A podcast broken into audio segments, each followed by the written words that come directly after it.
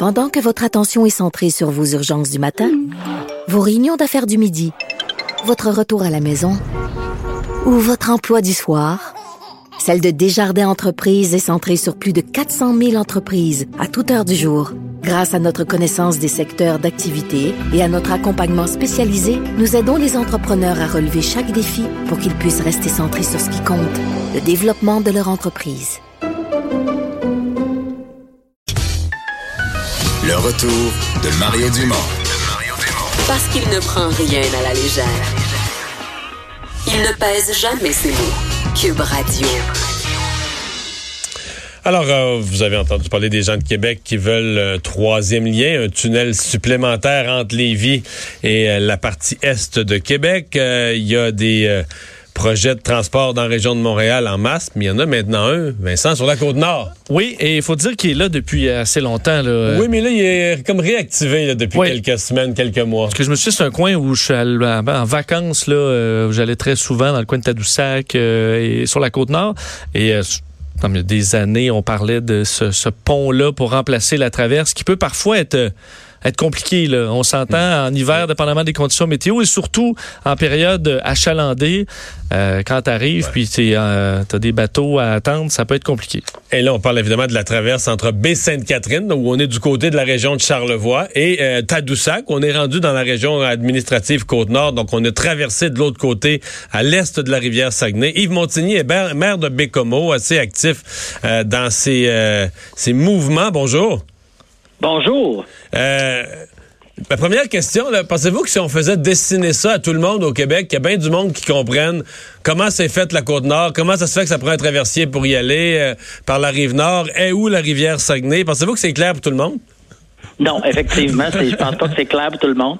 Effectivement, la Côte-Nord, hein, c'est une place extraordinaire avec un territoire immense qui permet d'avoir accès à l'Europe avec un port de mer exceptionnel. Mais notre problème, c'est l'enclavement parce que il faut traverser le Saguenay. Le Saguenay, c'est un fjord.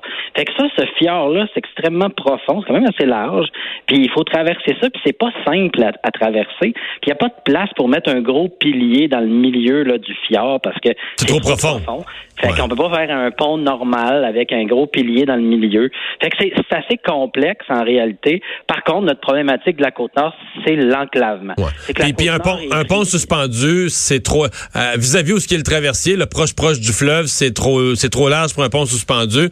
Donc ça veut dire qu'il faudrait déplacer la route puis aller faire le pont s'éloigner du fleuve, là, monter un peu, euh, monter un peu plus au nord, monter un peu plus vers la région du Saguenay, et pour aller faire un pont là où c'est un peu moins large, un peu moins complexe.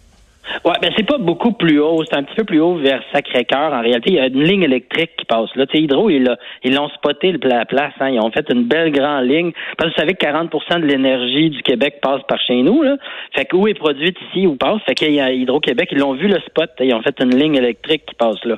Fait qu'on peut en faire un pont euh, à peu près au même endroit. Puis c'est la partie la moins large, mais c'est c'est haut, incroyable. Mais ça, ça nous donnerait une infrastructure qui serait vue euh, partout dans le monde où les gens voudraient venir la voir parce que ce serait impressionnant. Mais en réalité, c'est un pont pas plus large qu'on veut que celui qui mène à l'île d'Orléans. Là, on n'a pas besoin d'avoir un quatre voies là, comme on va vivre à Montréal. La 138, c'est une route avec une voie qui rencontre. Fait que c'est normal qu'on fasse un, petit pont, on fasse pas une affaire à quatre voies avec. Euh, Mais ça va quand même être un, ça va quand même être un petit pont sur le plan que c'est juste, mettons que ça va juste une voie aller-retour, un petit pont en largeur, mais ça va quand même être une méga infrastructure. Euh, les chiffres qui ont circulé, on parle en centaines de millions. Même les experts vont vous dire, ben, tu finiras pas ça. Tout, une fois le détournement de la route pour aller passer vis-à-vis le pont, tout ça, tu t'en sors pas en bas du milliard. Ben, en fait, en fait, il y a plusieurs chiffres, mais en même temps, quand on regarde différents pays qui l'ont fait, parce qu'il y a des experts dans des ponts comme ça, entre autres en Norvège, là, ils sont plus dans le demi, là, ok, fait que dans le demi milliard en fait. Mais il faut regarder comment ça va avoir. Mais c'est ça l'enjeu. C'est pour ça qu'il y a un bureau de projet qui est supposé décoller puis qui décolle pas. Depuis l'arrivée de la CAC, ben ce projet-là, le, bureau de projet est supposé décoller, puis c'est là qu'on attend encore. Mais est-ce que vous faites, dans le fond, je vais vous poser la question, est-ce que vous vous faites niaiser sur la côte nord? on parlait de ça, moi je me souviens, là, fin des années 90, début 2000, on parlait de ça. Euh, on vous a promis des études. vous me parlez d'un bureau de projet. Avez-vous le sentiment qu'il faudrait qu'à un moment donné, que quelqu'un mette le pied à terre et dise, un peu comme pour le, troisième lien à Québec, bon là, on n'en parle plus, ben on, le fait. Ben, vous avez tout à fait raison. Puis ceux qui nous ont niaisé solides, là, puis je dirais même roulé dans la farine, c'est les libéraux. Les libéraux, c'était des experts là-dedans chez nous, en tout cas. Fait que euh, ils nous ont promis toutes sortes d'affaires, tout, gagner du temps. Ils jouaient l'horloge, en fait. Fait que ça, là-dessus, là, ça a été très difficile.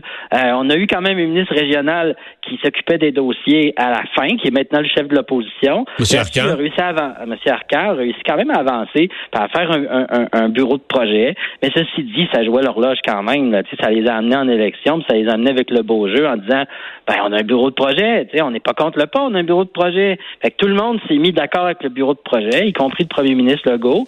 Mais là, il est allé dire il n'y a pas longtemps que, que c'est un projet irréaliste. Mais moi, dirais pas que c'est à Côte-Nord.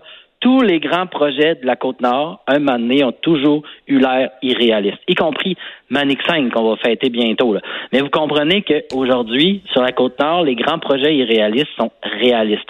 Mais c'est ça, la Côte-Nord, c'est immense, c'est, démesuré comme l'ampleur du territoire. Puis les infrastructures nord-côtières sont immenses. Il s'agit d'aller sur le quai de cette île pour comprendre comment c'est immense les installations portuaires, puis le quai de Bécomo aussi, pour comprendre que c'est de la démesure sur la Côte-Nord. Mais ceci dit, économiquement, c'est viable. C'est hmm. bon économiquement d'avoir des infrastructures aussi démesurées que ça, comme Manic 5. Euh. ça nous rejoint dans notre fierté, puis c'est ça qu'on est, la Côte-Nord, puis on veut connecter le Québec avec le reste du monde. Puis l'avantage majeur d'avoir un pont sur le Saguenay, c'est de développer les liens directs par la route 138 en s'en allant, en prolongeant la 138 vers Terre-Neuve. Parce que Terre-Neuve, là, ça prend 45 minutes de traverser en bateau du Québec vers Terre-Neuve, mais 7 heures en, s'en allant vers les maritimes. Fait que pourquoi on devrait, on développerait pas l'économie du Canada en connectant par Terre-Neuve puis en ayant un pont sur le Saguenay?